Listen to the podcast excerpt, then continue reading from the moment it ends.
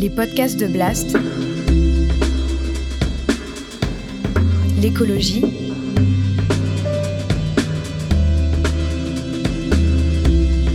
Avec Paloma Moritz.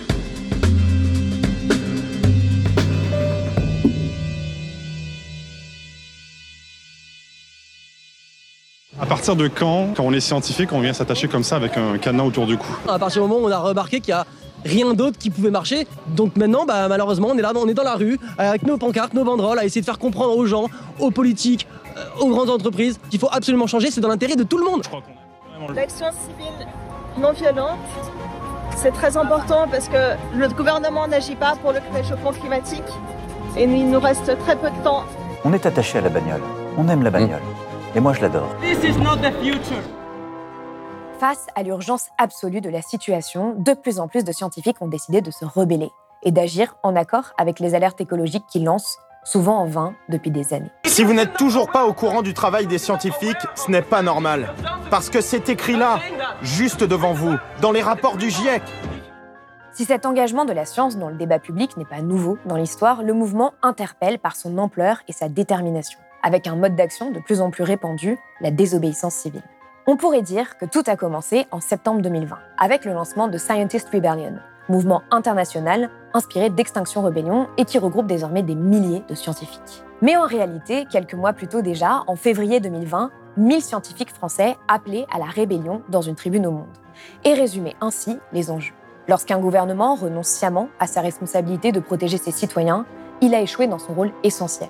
En conséquence, nous appelons à participer aux actions de désobéissance civile menées par les mouvements écologistes. Nous invitons tous les citoyens, y compris nos collègues scientifiques, à se mobiliser pour exiger des actes de la part de nos dirigeants politiques et pour changer le système par le bas dès aujourd'hui.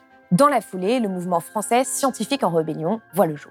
Depuis, il est de plus en plus fréquent de voir sur les réseaux sociaux ou dans les médias des scientifiques en blouse blanche prendre part aux actions de désobéissance civile pour alerter l'opinion publique, quitte à parfois finir en prison. Des images qui marquent et frappent les esprits. Alors, que raconte véritablement la rébellion des scientifiques? En quoi cette désobéissance civile est-elle justifiée? Quelles en sont les conséquences et les impacts? Et quelles menaces pèsent aujourd'hui sur le milieu de la recherche? Réponse tout de suite dans cet entretien Blast avec Jérôme Santolini et Elodie Verken, membres de Scientifiques en Rébellion.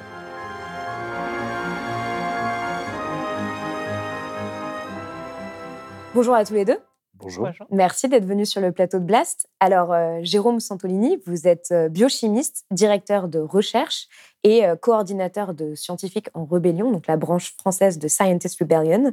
Et vous, Elodie Verken, vous êtes directrice de recherche et chercheuse en écologie. Vous êtes basée à l'université de Sophia Antipolis de Nice et vous êtes aussi coordinatrice de Scientifiques en Rébellion. Ma première question est simple et personnelle. Pourquoi est-ce que vous êtes entrés tous les deux en rébellion en tant que scientifique bah, La réponse, enfin, ce qui me concerne, ce sera parce qu'on ne peut rien faire d'autre. Il n'y a plus rien d'autre à faire. Tout ce qui était classiquement faisable a été fait. Euh, les rapports de recherche, les missions d'expertise, les lanceurs d'alerte. Et on en est à un point où le temps manque. C'est-à-dire que plus on attend avant de transformer en profondeur la société, plus euh, les impacts seront brutaux, seront violents. Et on perd peut-être la possibilité d'avoir une transition juste. Qu'est-ce qui va rester si on ne fait pas la transition juste? Il va rester les chocs, les crises, mm. les crises euh, sanitaires, les crises alimentaires, les crises énergétiques. Qu'on commence déjà à vivre Qu'on est déjà dedans. Mm. C'est-à-dire que quand vous avez un tiers des Français qui n'arrivent plus à se chauffer, qui se privent euh, de repas, en fait, on est déjà dedans. On est dans l'inaction punitive. Et euh, comment ça marche, l'inaction punitive Ça marche par le pouvoir économique. Et donc, les plus vulnérables sont les touchés en premier. Et moi, donc moi, c'est quelque chose que euh, je voudrais éviter autant que possible, essayer de préparer un futur alternatif. Moi, je suis, euh, j'ai eu plusieurs étapes, je dirais, dans, dans ma trajectoire. J'étais un chercheur plutôt pas très engagé, plutôt dégagé, euh, un peu dépolitisé.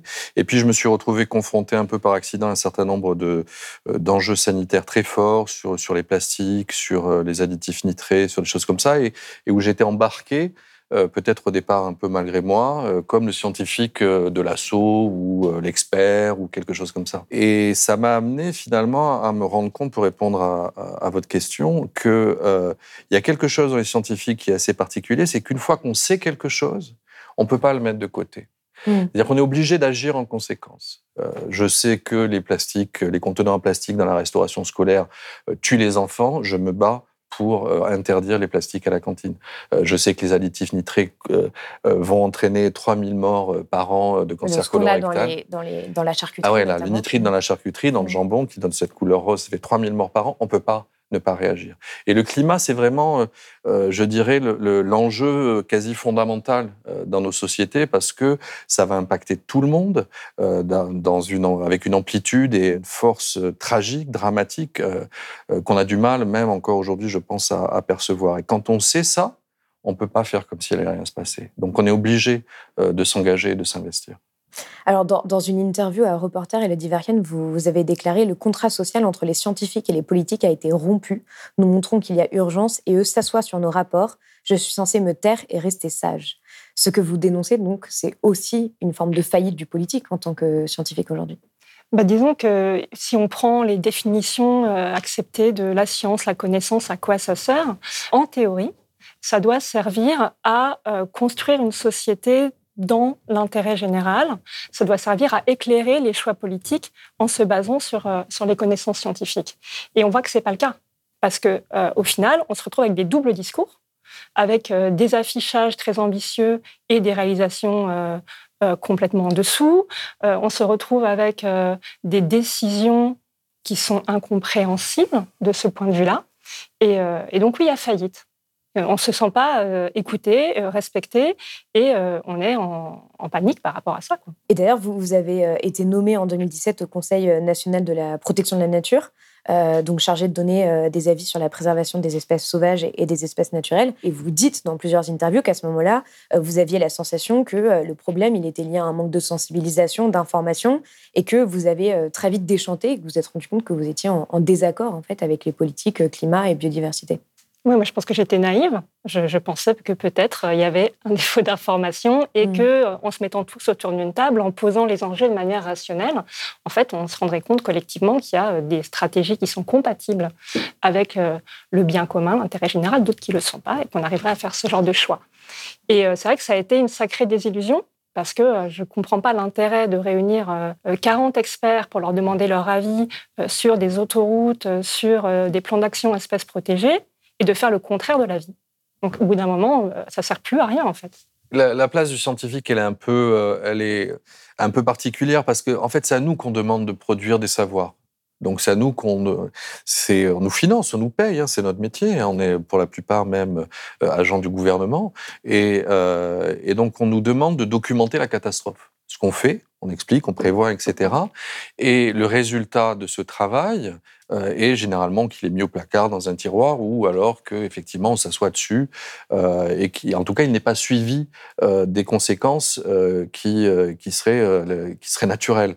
Et donc ça nous met dans une position extrêmement paradoxale, extrêmement même angoissante parce que ben, nous documentons la catastrophe. Donc on, est les premiers à la prendre dans le visage, je dirais, d'une certaine manière. Et puis on est aussi les premiers à nous dire, ben, il n'y a rien qui se passe. Et donc, on est coincé dans, ce, dans cette espèce de tenaille. Et la seule façon de s'en sortir d'une certaine manière, c'est effectivement réoccuper l'espace politique en disant, ben voilà, c'est savoir, on en fait quoi? Parce que le job d'un scientifique, c'est pas de produire des données, c'est pas euh, d'écrire des articles, euh, c'est de produire des savoirs et de la connaissance qui vont être au service de l'intérêt général. Et donc notre mission, c'est de faire en sorte aussi que ces savoirs puissent être mobilisés par les politiques dans l'espace public euh, et puissent conduire à des décisions publiques qui servent le bien commun.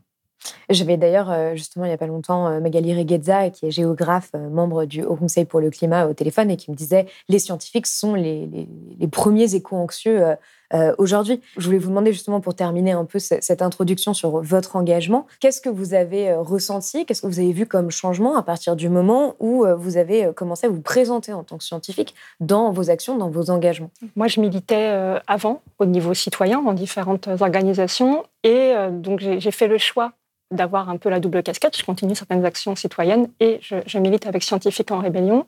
Et j'ai eu l'impression de toucher des catégories de personnes que je ne touchais pas avant.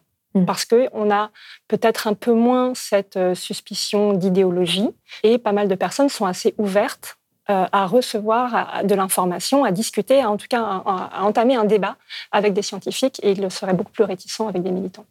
Mmh.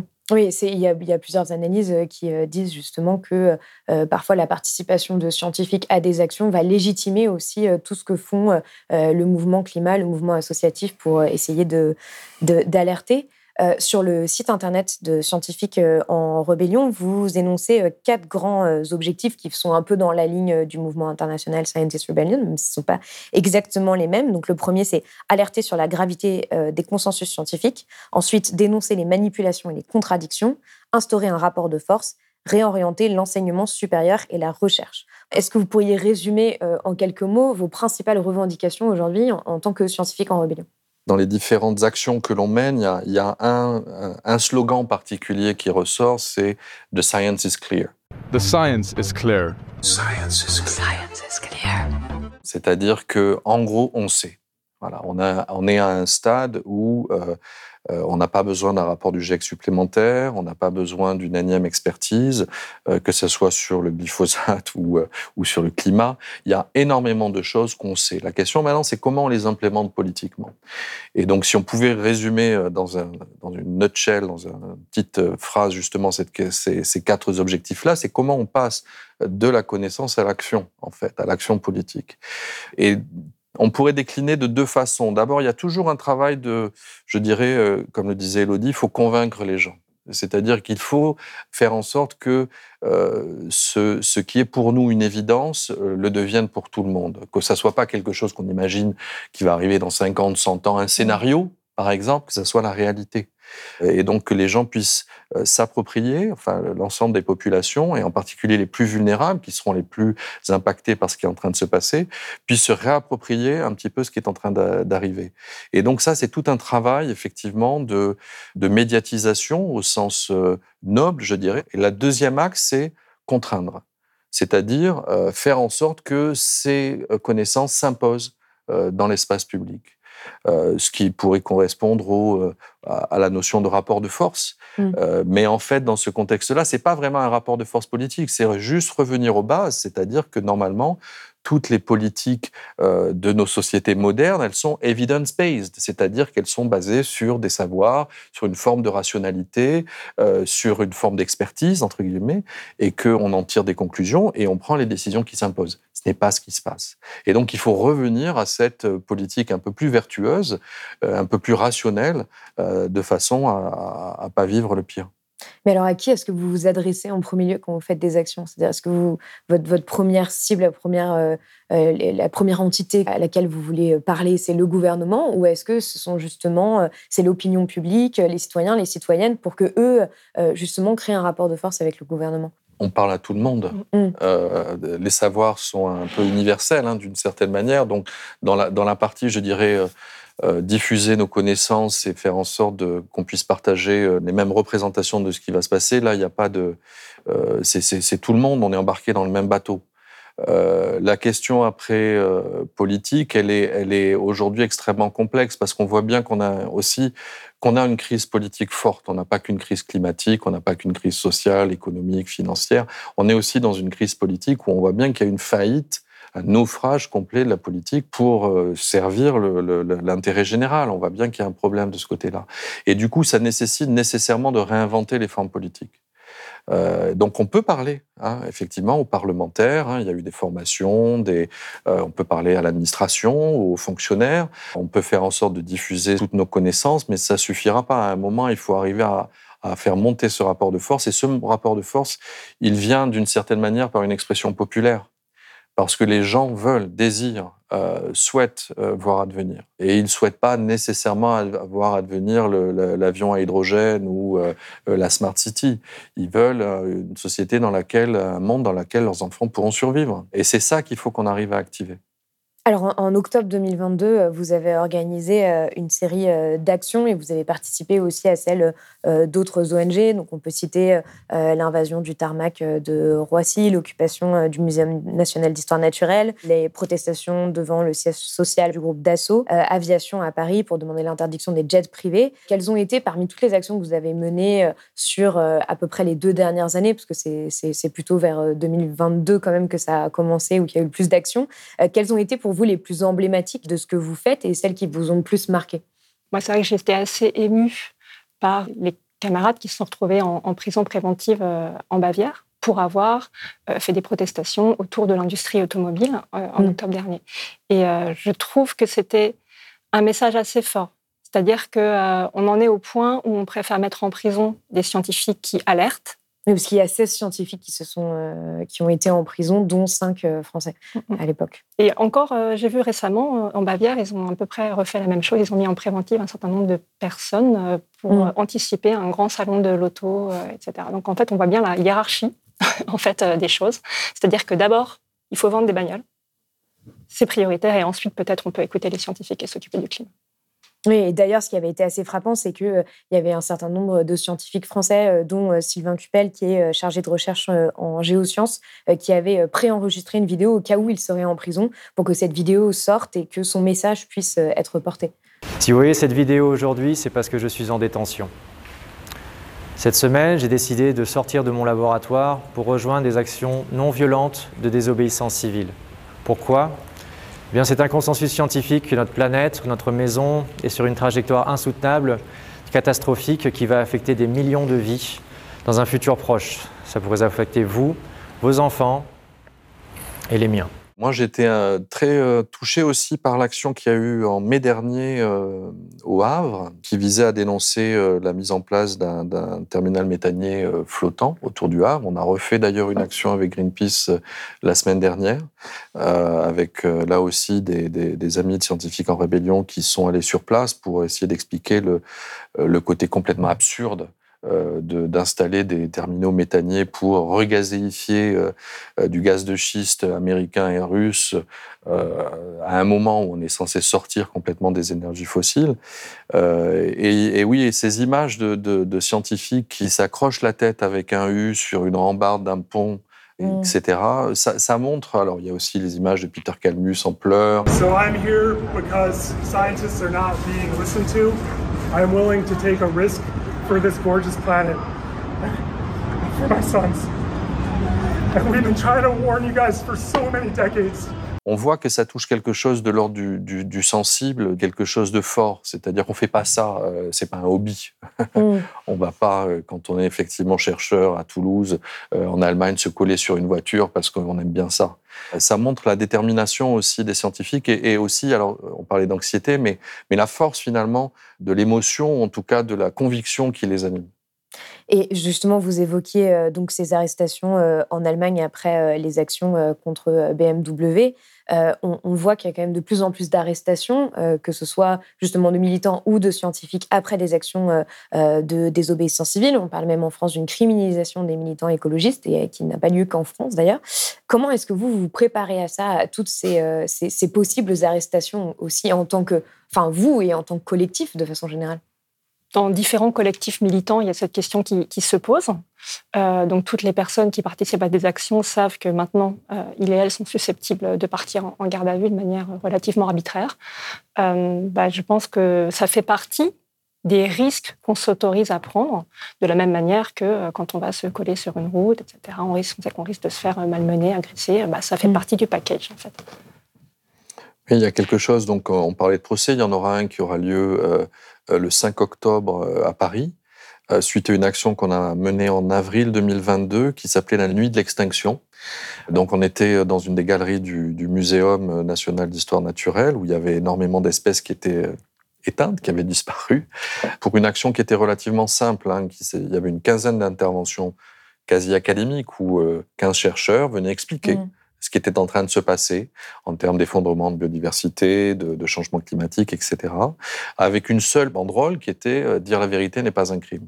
Mm. Et ce qui est étonnant, c'est que ça, ça amène directement en prison. Enfin, on n'est pas en prison, mais en tout cas, ça amène au procès, mm. euh, à un procès euh, qui, qui, semble un peu ubuesque dans le sens où si c'est pas ça finalement notre mission de scientifique de dire ce qui est en train de se passer, c'est quoi? Et donc, euh, je trouve qu'il y a une, forme de mise en abîme assez intéressante aussi du rapport de, de la société ou des institutions, qu'elles soient euh, institutions de recherche ou du gouvernement, etc., par rapport à la parole des scientifiques. Puisque cette parole, elle, est quand même euh, porteuse d'une forme de vérité, de, de, force, et, donc d'une certaine manière, elle, elle, menace encore plus l'idéologie dominante actuelle qui est de ne rien faire. En fait, euh, Scientifiques en Rébellion et l'ensemble des autres associations montrent qu'il y a une autre trajectoire qui est possible. Il fut un temps où les écologistes étaient traités d'amiches ou euh, d'obscurantistes ou euh, d'irrationnels. Euh, aujourd'hui, on voit bien que les savoirs... il n'y a pas si longtemps. Il n'y a pas si longtemps. mais on voit bien que les savoirs aujourd'hui ont changé d'une certaine manière de camp, entre guillemets, et que les savoirs dénoncent en fait aujourd'hui les trajectoires qui sont prises par la plupart des gouvernements. et, et non seulement ils les dénoncent, mais ils montrent que d'autres trajectoires sont possibles. Et donc, il y a une bascule ici euh, du rapport, comme, tu le disais au tout début, entre le scientifique et, le politique. Il y a euh, ce couplage a l'air un petit peu abîmé et il est en train de s'inverser. Euh, et c'est aujourd'hui le scientifique, d'une certaine manière, qui dénonce l'irresponsabilité du politique. Hmm. Et qui les met en responsabilité par rapport justement à la désinformation. C'est-à-dire qu'une des missions de Scientifiques en Rébellion, c'est aussi dénoncer tout ce qui est discours de greenwashing, qui mm. mené que ce soit par euh, les entreprises, euh, les gouvernements, les politiques. Oui, parce que vous avez fait d'ailleurs un certain nombre d'interventions, par exemple aux assemblées générales euh, de BNP Paribas ou de Total Energy. C'est-à-dire que quand il y a, je ne sais plus, là, 15 jours, Monsieur Pouyanné, le président de Total, qui reproche à, Jean Jouzel, climatologue, de ne pas être dans le réel, c'est mm. le monde qui tourne à l'envers. Le réel, c'est les limites planétaires. Le réel, c'est la physique, le réel, c'est le climat. Ce qui n'est pas réel, c'est de croire qu'on peut continuer comme avant, qu'on va continuer à faire de la croissance et qu'on va continuer à rémunérer des actionnaires comme ça, comme ça, comme ça. Donc là, il y, a confrontation vraiment entre ces deux euh, visions du monde. Une qui, pour moi, est fondée sur le réel, une qui est fondée sur la pensée économique, qui est une construction de la pensée humaine, qui est un modèle de pensée qui repose sur rien de concret. Et euh, notre responsabilité, c'est de mettre face à cette contradiction euh, les personnes qui se cachent derrière ce modèle de pensée, qui disent Ah oui, mais la croissance, ah oui, mais l'économie. Bah, en fait, euh, au bout d'un moment, ça ne fonctionne pas. Donc il va falloir renoncer à des choses dans le cadre des limites planétaires. Et en fait, ce que vous demandez, si, ce qu'on parlait de vos revendications tout à l'heure, si on va un peu plus loin, ce que vous demandez, c'est la mise en place d'un autre modèle économique et politique. Bah, disons que là, en tout cas, ça ne marche pas reconnaître que ça ne marche pas. Le problème, c'est qu'actuellement, je trouve qu'on vend du rêve à tout le monde. Euh, sur les technologies qui vont euh, sauver euh, le climat, sur le fait qu'on va construire des centrales nucléaires partout et qu'il n'y aura aucun problème d'approvisionnement énergétique, etc., etc. Et en fait, c'est pas vrai. Ce n'est pas ce qui va se passer.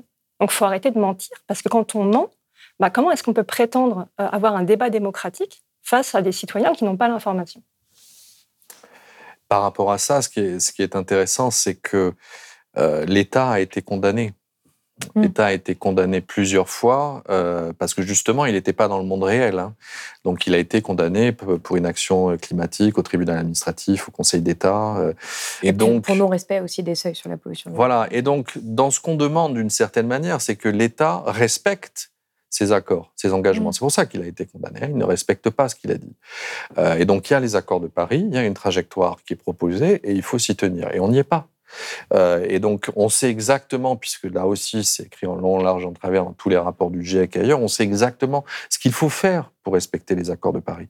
Et on ne le fait pas. Donc, on n'est pas là pour demander, euh, je dirais, une révolution culturelle où il faudrait radicalement changer le modèle de société. On est là juste pour dire, il y a des accords qui ont été faits, il y a un chemin à prendre, il faut le prendre. Et... Mais en même temps, il y a quand même beaucoup de scientifiques qui disent que ce chemin à prendre demanderait une forme de révolution quand même culturelle de notre société et de, et de nos modèles euh, socio-économiques.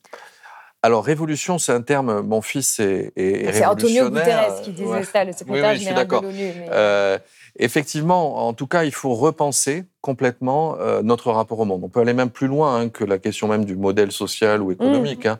On a un rapport au monde qui est vicié depuis quelques décennies, voire plus, et qui considère que notre planète est juste une espèce de de hangars ou de, euh, d'espaces où on peut piller euh, les ressources, les exploiter, qu'elles soient euh, des minerais, des plantes, des animaux, voire des humains. donc il y a une façon de concevoir le monde et le rapport au monde qui nous a amenés dans cette situation-là. Donc c'est clair que dans un premier temps, si on veut s'en sortir, il va falloir respecter les accords de Paris. Mais si on veut créer une planète dans laquelle on a envie de vivre, Là, oui, il va falloir repenser complètement euh, notre rapport au monde, notre rapport euh, à la société, au vivre ensemble, etc. Alors pour en revenir à, vos modes d'action, parce que justement la, différence avec euh, d'autres périodes dans l'histoire où les scientifiques ont pu s'engager dans le débat public, c'est que là cette fois-ci ça passe par la désobéissance civile en, grande partie. Euh, Jérôme Santolini, donc le 27 septembre 2022, vous avez sorti une tribune dans Le Monde avec Kevin Jean et Julia Steinberger qui est intitulée La désobéissance civile des scientifiques est justifiée sur les plans éthiques et pragmatiques. Euh, vous y écrivez notamment des travaux récents ont rapporté que des luttes contre des projets fossiles étaient plus fréquemment victorieuses lorsqu'elles reposaient sur la désobéissance civile.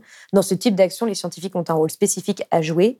Plusieurs études suggèrent que les scientifiques apparaissent plus crédibles en agissant en accord avec les alertes écologiques qu'ils peuvent lancer. Ce qui est intéressant finalement aujourd'hui, c'est qu'on a de plus en plus de publications scientifiques qui justifient euh, la désobéissance civile, que ce soit celle des scientifiques d'ailleurs ou euh, celle euh, des citoyens et des citoyennes. Alors vous le disiez, il y avait les deux dimensions. La dimension pragmatique, c'est-à-dire en termes d'efficacité, c'est ce qui marche. Mm. Ça marche mieux que les COP. Euh, et effectivement, parce que ça oblige à créer d'autres formes politiques. Et d'autres formes politiques qui laissent la place à d'autres types de solutions qui sont celles qu'on attend. Euh, donc de ce côté-là, oui, la désobéissance civile permet d'ouvrir l'espace des possibles. Et donc c'est pour ça qu'elle est efficace. Et euh, elle est éthiquement nécessaire, c'est ce qu'on c'est ce qu'on dit, enfin elle est éthiquement légitime aussi, et c'est ce qu'on dit un, petit peu depuis quelques minutes, parce qu'elle est fondée sur un caractère d'urgence de la situation, un caractère spécifique aussi de la de la position sociale du, du chercheur et du scientifique, euh, qui fait que l'un dans l'autre, euh, il n'y a pas d'autre choix possible pour un scientifique en termes éthiques que de s'engager. Et euh, ce qui est intéressant d'ailleurs, c'est que c'est récent, hein, euh, cet engagement des scientifiques. Euh, on parlait de 2022, de 2020 pour la tribune. donc c'est quelque chose qui est relativement récent dans le paysage, je dirais, académique. mais ça prend vraiment comme un, feu de forêt, hein, c'est une mauvaise analogie, mais d'une certaine manière, c'est quelque chose qui prend fort parce que effectivement notre communauté ressent euh, c'est cette légitimité à agir, ce besoin à agir et le fait que ça soit efficace. Voilà. Et donc, d'une certaine manière. C'est considéré comme juste. Voilà, c'est efficace, c'est éthique et c'est en lien avec une forme de justice environnementale, sociale, mm. euh, qui est au cœur de toute manière, de, qui devrait être au cœur euh, de toutes les politiques publiques. Et d'ailleurs, aujourd'hui, il y a plusieurs milliers de scientifiques qui sont engagés à travers le monde dans des actions de désobéissance civile. Enfin, ça, ça, ça, prend de plus en plus. Euh, euh, oui, et à tel point que euh, les, les, institutions elles-mêmes s'en préoccupent. Mmh. Elles s'en inquiètent, je ne sais pas. en tout cas, elles mettent ça à l'ordre du jour. De plus en plus de conseils scientifiques, d'organismes de recherche se posent la question de comment on est un peu plus inclusif avec nos chercheurs. Ils ont peur d'une forme de désertion des chercheurs mmh. par rapport à, à une activité euh, plus traditionnelle et cadrée par l'institution. Euh, et donc, euh, ça a donné lieu d'ailleurs à deux avis du COMETS, un coup, coup sur coup. Hein, le, oui, le, comité d'éthique comité d'éthique du CNRS, qui a, dans un premier temps, expliqué que l'activité de recherche elle-même devait être en prise avec les enjeux d'éthique environnementale. et donc, il devait y avoir une forme de réflexivité, de souci éthique dans notre pratique de recherche euh, vis-à-vis de la situation et des crises climatiques et écologiques. Ça, c'était un premier avis. Euh, et un deuxième avis qui est sorti cet été, qui justifie d'une certaine manière l'engagement, la liberté d'engagement euh, des scientifiques dans l'espace public. Oui, qui explique d'ailleurs qu'il n'y a pas d'incompatibilité de principe entre euh, l'engagement public euh, des chercheurs et de l'autre euh, les, normes attribuées ou effectivement applicables à l'activité de recherche. C'est-à-dire que ça, finalement, ça répond en quelque sorte à ce qu'on peut entendre beaucoup pour les scientifiques, mais je me rassure pour les journalistes aussi, sur un peu ce, ce, fantasme de neutralité absolue et de dire finalement, voilà, si en tant que scientifique vous allez vous agir et faire des actions de désobéissance civile, et eh ben ça pourrait remettre en question le sérieux de votre recherche? Qu'est-ce que vous répondez à ça? Bah, Comme vous l'avez dit, le fantasme de neutralité, mm. euh, c'est quelque chose qui a été inventé en partie pour justement euh, faire taire. C'est-à-dire qu'il euh, y a à peu près 50 ans, 70 ans, quand bah, y a pas, les premiers résultats scientifiques se sont accumulés pour euh, remettre en cause, on va dire, le système de surconsommation, euh, que ce soit des ressources fossiles, naturelles, etc. Bah, en fait, il y a eu cette espèce de petit verrou qui est dit mais attention, vous sortez de votre rôle, il faut rester neutre par rapport à vos résultats. Et donc, c'est un instrument au service d'une idéologie en place, d'un pouvoir en place. Donc là, c'est important de remettre les choses au clair en ce qui concerne l'éthique de la science, il n'y a pas de neutralité des personnes, il y a la neutralité de la méthode scientifique. On fait de la science avec une méthode qui est la même pour tout le monde, qui est vérifiée par les pairs. on, a cette démarche scientifique qui est le garant de la qualité des résultats. En mmh. dehors de ça, les questions qu'on pose, euh, les financements qu'on obtient, la façon dont on réfléchit à notre recherche, les interprétations qu'on en fait, tout ça, c'est les constructions humaines, elles peuvent pas être neutres. Mmh. Oui, et comme le dit euh, Elodie, c'est extrêmement récent ce concept de neutralité. Hein. C'est euh, euh, il, y a, il y a 100 ans, les, grands scientifiques comme Perrin, Joliot, etc., ils auraient rigolé. parce que pourquoi enfin, En nom de quoi On mélangerait d'ailleurs ces deux sphères en disant non, non, tu restes, tu es scientifique, tu restes dans ton labo. ça n'avait vraiment pas de sens. Et les, scientifiques n'ont jamais été vraiment neutres. Ce qui est intéressant de voir, c'est que ce qui lance cet anathème hein, un petit peu euh, en disant attention, vous êtes militant par exemple, ou vous mm. êtes, euh, ou vous manquez d'objectivité ou des choses comme ça. Ce sont des gens qui eux-mêmes en fait sont déjà au service d'un projet, d'une idéologie même, on peut le dire directement, euh, d'un projet de société, et donc qui sont vraiment le moins neutres possible, si on pouvait, si on pouvait dire ça. Et donc il y a une espèce de, là aussi, de, de côté complètement absurde et d'ironie, c'est-à-dire que on va reprocher à des scientifiques qui ne font que finalement diffuser leur savoir et leur connaissance. On va leur faire un procès en militantisme, alors qu'à côté, euh, la, la, plupart presque des, scientifiques et des chercheurs participent déjà à travers leur production de savoir, de technologie. Euh, on parlait de l'avion hydrogène, enfin voilà, si on, on peut parler des financements de la recherche, mais ils participent déjà à un projet de société. Donc ils sont déjà impliqués politiquement. Mmh. Oui, en plus, paradoxalement, il y a ce reproche-là, alors qu'on est à un moment où justement on, demande aussi euh, aux scientifiques d'être plus présents dans le débat public pour vulgariser les grands enjeux euh, écologiques. Mais quand ils commencent à faire de la désobéissance civile, là, euh, ça va trop loin. Ouais, c'est le oui, mais pas comme ça. Mmh. C'est-à-dire que l'État a besoin des savoirs des scientifiques, mais il se, il se méfie des scientifiques eux-mêmes. Mmh. Euh, il veut d'une certaine manière une parole sur mesure par rapport aux différents euh, éléments de langage ou politiques qu'il veut faire passer. Et c'est pas du tout comme ça qu'on fonctionne. Enfin, l'éthique scientifique ne fait pas du cherry picking, enfin, ne choisit pas euh, les connaissances qu'il arrange. Donc, effectivement, là, il y a une espèce de, dialogue de sourds, on pourrait dire, qui est résolu, je pense, de toute manière, par cet avis du COMEX, qui sépare bien les choses et qui dit effectivement que tous les chercheurs ont cette liberté d'engagement qui d'ailleurs déconstruit aussi euh, la notion de neutralité, hein, cet mm. avis du COMEX, et, euh, et, donc il laisse d'une certaine manière euh, cet espace ouvert pour que les scientifiques puissent prendre de nouveau part à, à, la construction collective du monde qui va venir. Et en même temps, c'est important de le mentionner, c'est-à-dire que cet engagement, toutes ces actions de désobéissance civile, elles ne se font pas sans conséquences. On a parlé tout à l'heure des conséquences euh, pénales ou juridiques, mais il y a aussi les conséquences euh, au niveau même euh, de la, de la recherche et des institutions. On peut citer l'exemple, par exemple, de Rose Abramoff et Peter Kalmu, qui sont deux chercheurs qui ont été mis à l'écart de la communauté scientifique après avoir déployé une banderole qui disait sortez de vos labos et allez dans la rue lors de la conférence d'automne de l'Union américaine de géophysique. Et Rose Abramoff a même été licencié euh, de son poste dans un grand institut gouvernemental après euh, cette action. Donc c'était quand même vraiment une banderole qui a été tenue pendant même pas une minute. Et euh, dans une tribune au Monde, un collectif international de 1500 chercheurs spécialistes des questions climatiques ont dénoncé ces agissements. Cette tribune s'appelle Les climatologues sont aussi des citoyens et des êtres humains. Et ils y écrivent les employeurs ne devraient pas punir les scientifiques pour leur participation à une action climatique non violente. Est-ce que euh, dans le collectif de scientifiques en rébellion, ce que vous pouvez entendre de Scientist Rebellion, est-ce que ce type de représailles, elles sont courantes euh, pour les scientifiques, c'est-à-dire d'être rappelés à l'ordre par l'institut de recherche dans lequel euh, ils travaillent ou, ou autre? Je pense que ça peut dépendre énormément des contextes et aussi des, du stade de la carrière. Moi, j'ai énormément de collègues qui sont des jeunes chercheurs, jeunes chercheuses en situation de précarité, qui sont à la recherche d'un poste fixe. Et donc, dans ces cas-là, ces personnes hésitent beaucoup à se mettre en avant en leur nom propre.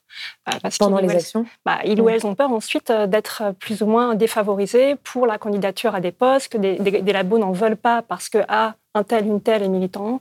Euh, donc c'est pour ces personnes-là, je pense que c'est clairement le cas.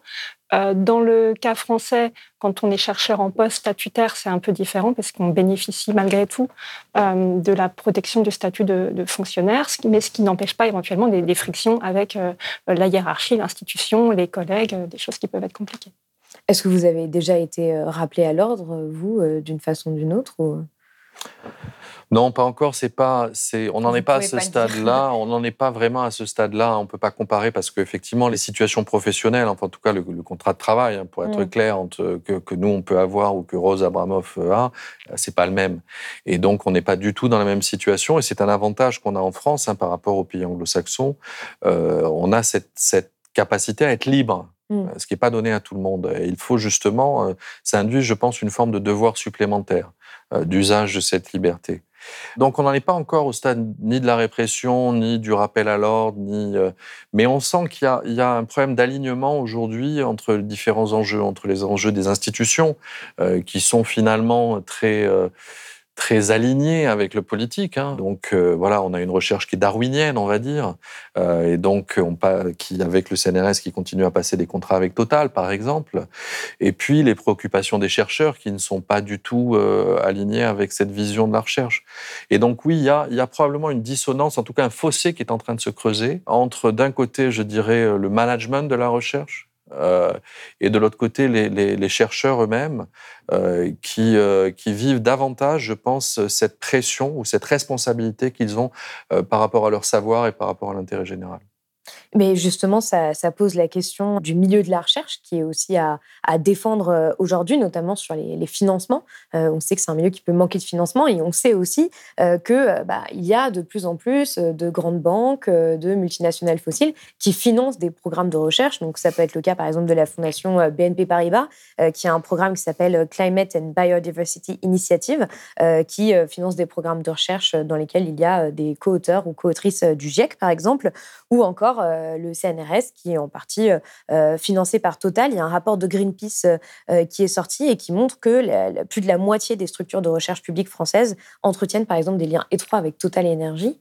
Qu'est-ce qu'on fait face à ça? Parce que c'est ce qui ressort aussi des rapports, c'est que souvent ces financements de la recherche, ils sont pas faits pour rien et ils vont orienter la recherche vers certaines choses qui vont avantager ces entreprises-là, typiquement sur la captation carbone ou des choses comme ça. La question ici, elle est structurelle à la recherche française, c'est-à-dire qu'on est un service public qui est financé par l'État. On produit des savoirs au service de l'intérêt général. Et l'État se désengage depuis une quarantaine d'années et a substitué à cette notion de, service public, de la connaissance, euh, la notion d'économie de la connaissance. Et donc aujourd'hui, on produit des savoirs non pas pour le bien commun, euh, mais pour euh, gagner en points de croissance, en PIB, en innovation technologique. Et donc, c'est pas du tout la même chose. Et donc, on comprend bien que euh, les financements de la recherche ne vont pas être fléchés sur les mêmes projets. Euh, on va moins avoir de financement de la recherche qui vont chercher à réfléchir sur la transition écologique ou les impacts euh, des phytosanitaires ou, euh, ou, voilà. Donc par contre, on va avoir de la recherche, c'est France 2030 par exemple, des financements pour l'avion du futur, pour aller creuser les fonds marins, etc., etc. Donc il y a vraiment deux visions antagonistes de la recherche qui s'opposent. Euh, et, ces deux visions se cristallisent autour de financements euh, différents. Et donc, dans ce contexte-là, les chercheurs, ils sont coincés. Euh, parce que s'ils veulent continuer à produire des savoirs au service du bien commun, comment ils font? L'État ne les paye plus, et donc ils sont des proies faciles, d'une certaine manière, pour des cabinets, des fondations, des, des initiatives comme ça, qui, sous couvert euh, d'essayer d'améliorer une situation, etc., en fait, servent essentiellement à blanchir euh, les activités toxiques euh, de, grandes multinationales. Et les chercheurs sont coincés parce qu'ils ne savent pas faire autrement. Ils ont besoin d'argent. Je pense qu'il y a une question de responsabilité individuelle aussi. Enfin, les chercheurs ne sont pas homogènes, ni dans leurs convictions, ni dans leurs engagements. Et il y a aussi tout un tas de collègues qui n'ont pas envie de se poser ces questions-là, qui sont juste très contents de récupérer de l'argent d'où qu'ils viennent, et qui n'ont pas envie qu'on interroge sur cette question. Mais euh, justement, euh, comme le, l'avis du comité d'éthique du début d'année sur euh, l'éthique environnementale de la recherche le met en avant, la question de, des financements qui irriguent la recherche et de la finalité euh, des recherches derrière doit être posée. Donc il y a un moment, il va falloir qu'on dise, mais euh, est-ce que c'est la science au service de l'innovation? Est-ce qu'on veut être euh, une pré-startup de toutes, tous les gadgets connectés qui vont sortir? C'est-à-dire que si, si Pasteur bossait aujourd'hui pour l'INSERM ou le CNRS et qui découvrait la vaccination, mais on le, on le pousserait à faire un partenariat avec un grand labo pharma. Et ce ne serait pas au service des gens, hein, ce serait au service des actionnaires. Donc ce projet politique qui a été, euh, euh, qui a été piloté depuis effectivement 30-40 ans, euh, ce n'est pas les chercheurs qui l'ont choisi, c'est l'institution qui l'a imposé. Et à un moment, il bah, faut se mettre raccord entre les deux. En tout cas, si la base des chercheurs des chercheuses n'est pas d'accord avec ce projet politique qu'on leur impose, ils ont aussi des moyens d'action qui, pour l'instant, ne s'en sont pas beaucoup saisis. donc, pour vous, ça pourrait passer par une forme de justement de, refus de parvenir euh, de chercheurs, chercheuses qui diraient euh, Moi, je ne prendrai pas cet argent-là. Euh, je, pense que c'est très important qu'il y ait cette représentation, qu'il y ait des mm. personnes qui sont des figures importantes dans les différents champs thématiques, qui mettent les pieds dans le plat, qui posent cette question-là, qui disent Moi, j'en veux pas. Je ne veux pas de financement à tout prix. Je ne veux mm. pas des financements qui viennent de n'importe où. Parce que j'ai une éthique qui guide mes choix et qui devrait guider ceux toute la profession par rapport au fait qu'on ne doit pas nuire, en fait. Hmm. Il faut réapprendre à dire non, d'une certaine manière. Si on vous disait, euh, je vais faire des, travaux sur le cancer du poumon qui sont financés par Philippe Maurice aujourd'hui, personne ne le ferait. Hmm.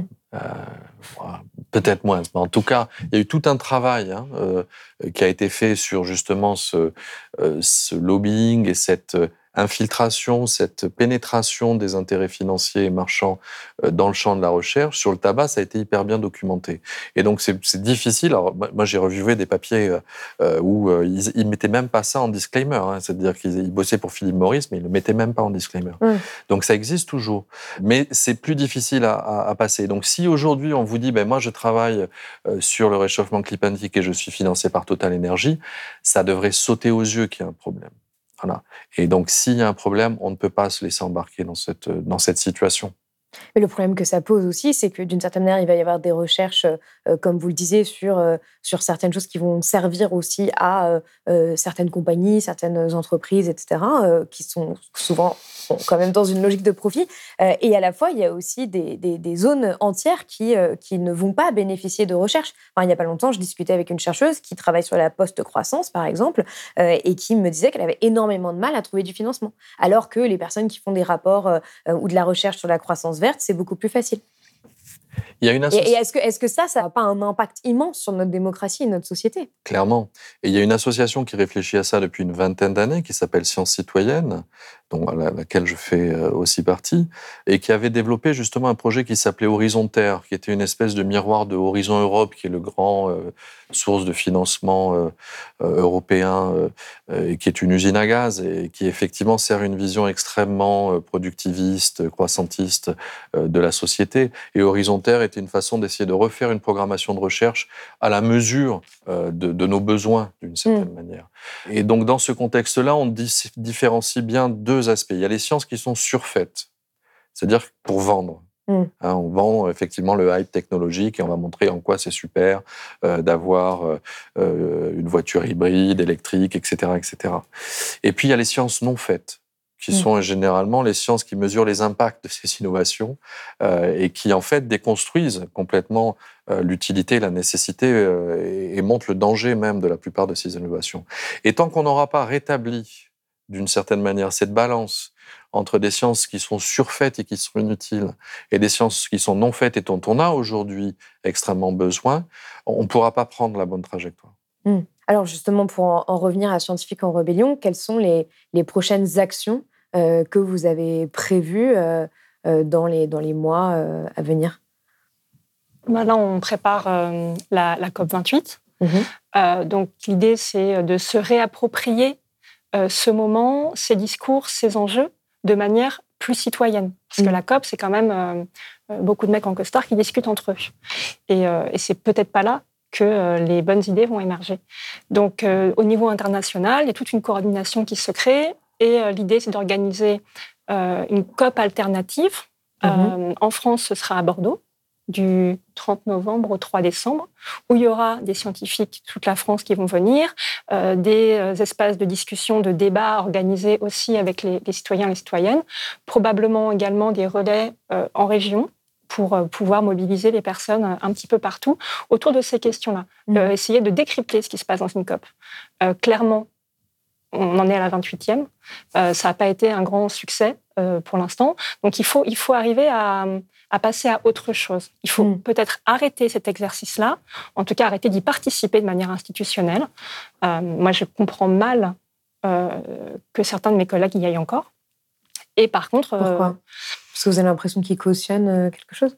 Oui, parce que je crois vraiment pas qu'il en ressorte quoi que ce soit de positif et qu'il y a une sorte de, oui, de, de caution de légitimité donnée à tout ça parce qu'il y a des scientifiques qui viennent, mais en fait, c'est du business. La COP, c'est du business. Hmm. Les stands, les stands tenus par le GIEC, les stands tenus par les scientifiques sont vides, et par contre, ils sont tous aux endroits où, euh, en fait, euh, euh, on va parler argent et on va échanger des millions. Donc, je suis pas sûre que ce soit vraiment. Il y a de plus en plus d'entreprises d'ailleurs qui. Bah, des entreprises, des lobbyistes, tout ça. et la science, elle est plus là. Finance, elle devrait plus être là. Elle devrait claquer la porte, en fait. Hmm. Il y, a, quand même quelque chose d'ironique parce que cette COP28, elle aura lieu à Dubaï, donc aux Émirats arabes unis. Euh, on rappelle qu'il faut diminuer d'ici 2030 43% euh, la production de gaz à effet de serre. Euh, et on va faire ça dans, chez un des principaux producteurs de gaz à effet de serre qui, lui, a planifié de la doubler ou de la quasi-doubler dans la même période de temps. Donc il y a une espèce de cauchemar, enfin de contradiction flagrante euh, à organiser euh, une, une, COP euh, et à la faire présider par les principaux responsables du problème. Et donc cet événement, qui sera un événement international, puisque ce sera l'ensemble des antennes de Scientist Rebellion dans le monde qui vont participer à ces altercop, mm. c'est vraiment d'en faire une conférence de toutes les parties, oui. de façon à ce que toutes les parties prennent part à une forme de de délibération politique pour savoir, bon, mais qu'est-ce qu'on fait maintenant? Donc l'idée, c'est un peu d'avoir des sortes d'assemblées citoyennes un peu partout dans le monde euh, en miroir des, des COP. C'est ça, parce qu'on voit très bien que la COP euh, n'est pas la conférence de toutes les parties, c'est la conférence de quelques parties euh, au détriment de 99% des autres. Et donc, il faut repenser le, cet espace de délibération politique. C'est vrai que aujourd'hui, on est dans une société où le politique est organisé comme ça et que donc les décisions sont des décisions macro qui sont prises à ces échelles-là, dans ces espaces-là. Mais si on commence pas aujourd'hui à réfléchir à comment on pourrait faire autrement, euh, on s'en sortira jamais. Alors, on arrive vers la fin de cet entretien. Avant de, terminer, moi, j'aimerais vous demander quel est euh, un peu le bilan que vous tirez depuis, euh, depuis que Scientifique en Rébellion existe, c'est-à-dire quelles sont les, les, victoires que vous estimez euh, avoir obtenues depuis votre création. Elles peuvent être symboliques, hein, mais, mais, quelles sont les victoires que, que vous pensez avoir obtenues? Je pense qu'on a obtenu l'ouverture de débat on a posé des sujets sur la table et on voit que les institutions scientifiques s'en saisissent à leur manière. On voit qu'au niveau des, citoyens, il y a de l'écoute qui est créée. Euh, j'ai l'impression que la désobéissance civile, c'est très rare qu'on obtienne une, victoire, c'est-à-dire une victoire politique derrière. Mmh. En général, ce qu'on récolte politiquement derrière, c'est une loi répressive contre les militants. Ça, c'est bon, c'est fait. Euh, par contre, ce qui est important, c'est euh, d'ouvrir tous ces espaces, d'ouvrir ce qu'on appelle la fenêtre d'Overton, en fait, de dire, mais regardez, on peut parler de tout ça. On n'est pas obligé de parler que de la croissance. On peut parler de tout le reste, en fait, aussi. Dans ce contexte-là, j'ai l'impression que ça fonctionne, qu'on est entendu, qu'on touche du monde. À chaque fois qu'on mène une nouvelle campagne, une nouvelle action, il y a des scientifiques qui nous rejoignent. Donc, ça ouvre des possibles aux personnes qui se sentent coincées dans le système. Hmm. Et euh, donc euh, également aussi là récemment avec euh, l'avis du, du COMETS, le fait de peut-être rassurer un certain nombre de, scientifiques, de collègues sur le fait qu'ils sont légitimes à le faire. Hmm. Oui, ça crée d'autres espaces politiques et ça modifie aussi l'espace politique. C'est-à-dire qu'il y avait des associations hein, de désobéissance civile ou de, euh, des mouvements euh, écologistes, climatiques qui, montent en puissance de plus en plus, hein, d'ailleurs, dans le, paysage politique français, mais qui euh, souffraient d'une forme de discrédit politique au nom justement qu'ils étaient ignorants, avec, des caricatures qui étaient facilement utilisés par les pouvoirs publics ou les, ou les, puissances, les puissances publiques ou privées. Aujourd'hui, on, sent bien que dans, le, dans l'espace public, dans le débat public, il n'y a plus ce genre euh, de disqualification euh, de, euh, de génération future ou de NVCOP 21 ou même d'Extinction Rébellion. Ils ne sont pas traités mm. nécessairement comme des fous furieux parce que tout d'un coup, parce qu'on on, émerge. Pardon Moins, je dis. Moins potentiellement. Mais en tout cas, ça glisse légèrement. Et donc, mm. ça, ça, refaçonne l'espace politique et ça donne, je pense, un crédit supplémentaire euh, à ces mouvements-là parce qu'ils peuvent se prévaloir d'une forme euh, d'autorité scientifique ce qu'ils ne pouvaient pas nécessairement faire avant avec des expertises qui étaient tout à fait euh, légitimes, valables et puissantes, mais qui étaient leur propre expertise d'une certaine manière. Donc aujourd'hui, ça, ça a changé un peu le, l'espace politique et ça, et, ça, et ça va continuer dans ce sens-là. Et l'autre espace politique qu'on change, c'est celui de notre propre communauté. C'est-à-dire que pour moi, le principal succès de, l'expérience, euh, puisqu'on est scientifique, de l'expérience scientifique en rébellion, c'est scientifique en rébellion. Mm. C'est-à-dire qu'en l'espace de un an, il y a eu un, tout d'un coup une, explosion, je dirais, de, prise de conscience dans, le, dans, le dans notre communauté de la nécessité euh, de s'engager. Les gens ne savent pas encore exactement comment, où, euh, mais très clairement, on sent que ça a débloqué quelque chose dans la communauté scientifique. Et, ça, c'est une, ça, c'est une grande victoire par rapport justement à cette chape hein, qu'on avait voulu imposer au nom de la neutralité, euh, qui permettait de garder tranquillement le troupeau des scientifiques dans sa tour d'ivoire. Mmh. Aujourd'hui, ça, ça n'existe plus parce que justement, on a, euh, on a pu montrer euh, par notre expérience personnelle, par tous les débats qui y en interne au sein de notre collectif, par la qualité des choses qu'on produit, que c'est aussi ça être scientifique. Alors, dernière question à tous les deux. Qu'est-ce qui vous donne la force de continuer et qu'est-ce que vous espérez euh, obtenir à, long terme de ces mobilisations? Bah, euh, ouais. bah, la force de continuer, j'imagine que c'est la même chose que, pour rentrer dedans. Il n'y a pas tellement d'alternatives. Ou alors, euh, on fait sessions, on fait comme Denis Meadows, un des co-auteurs du rapport Meadows du Club de Rome, qui s'est installé dans la forêt dans un, dans un chalet. Il est en autosuffisance alimentaire, il a de l'eau, il a de l'énergie, etc. Il a dit, OK, c'est foutu, je reste, je me débrouille. Mm. Donc, où c'est ça, où on pense qu'il y a peut-être un espace collectif à trouver là-dedans. Et donc, on l'investit et, euh, et on, le vit. Moi, j'ai deux petits garçons. Qu'est-ce que je peux leur dire, en fait?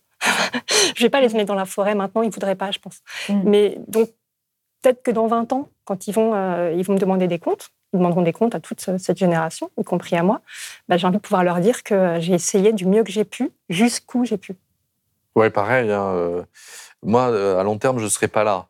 Euh, donc, les choses qui me donnent la force de, de continuer, ce sont mes enfants, parce que c'est eux qui vont vivre dans le monde de demain. Et c'est eux qui, aujourd'hui, sont les, les, plus vulnérables et ont le moins de pouvoir d'une certaine manière pour façonner le monde dans lequel ils vont vivre. Donc notre génération a une responsabilité parce qu'on laisse, on va laisser un champ de ruines. Et donc il faut essayer au minimum de, enfin, de préserver le maximum pour que la vie soit un minimum décente et, et, digne d'être euh, vécue. Et ça, c'est ça, c'est un aiguillon, euh, enfin une motivation extrêmement forte. L'autre motivation, c'est finalement que j'y crois. Euh, il y a une forme de, croyance, malgré tout, euh, dans ce qu'on fait, euh, qui vient à travers l'expérience et la pratique, parce que ce sont des choses qui sont belles à vivre. Tout ce qui émerge de cette expérience est positif, est un reflet justement des valeurs qu'on porte.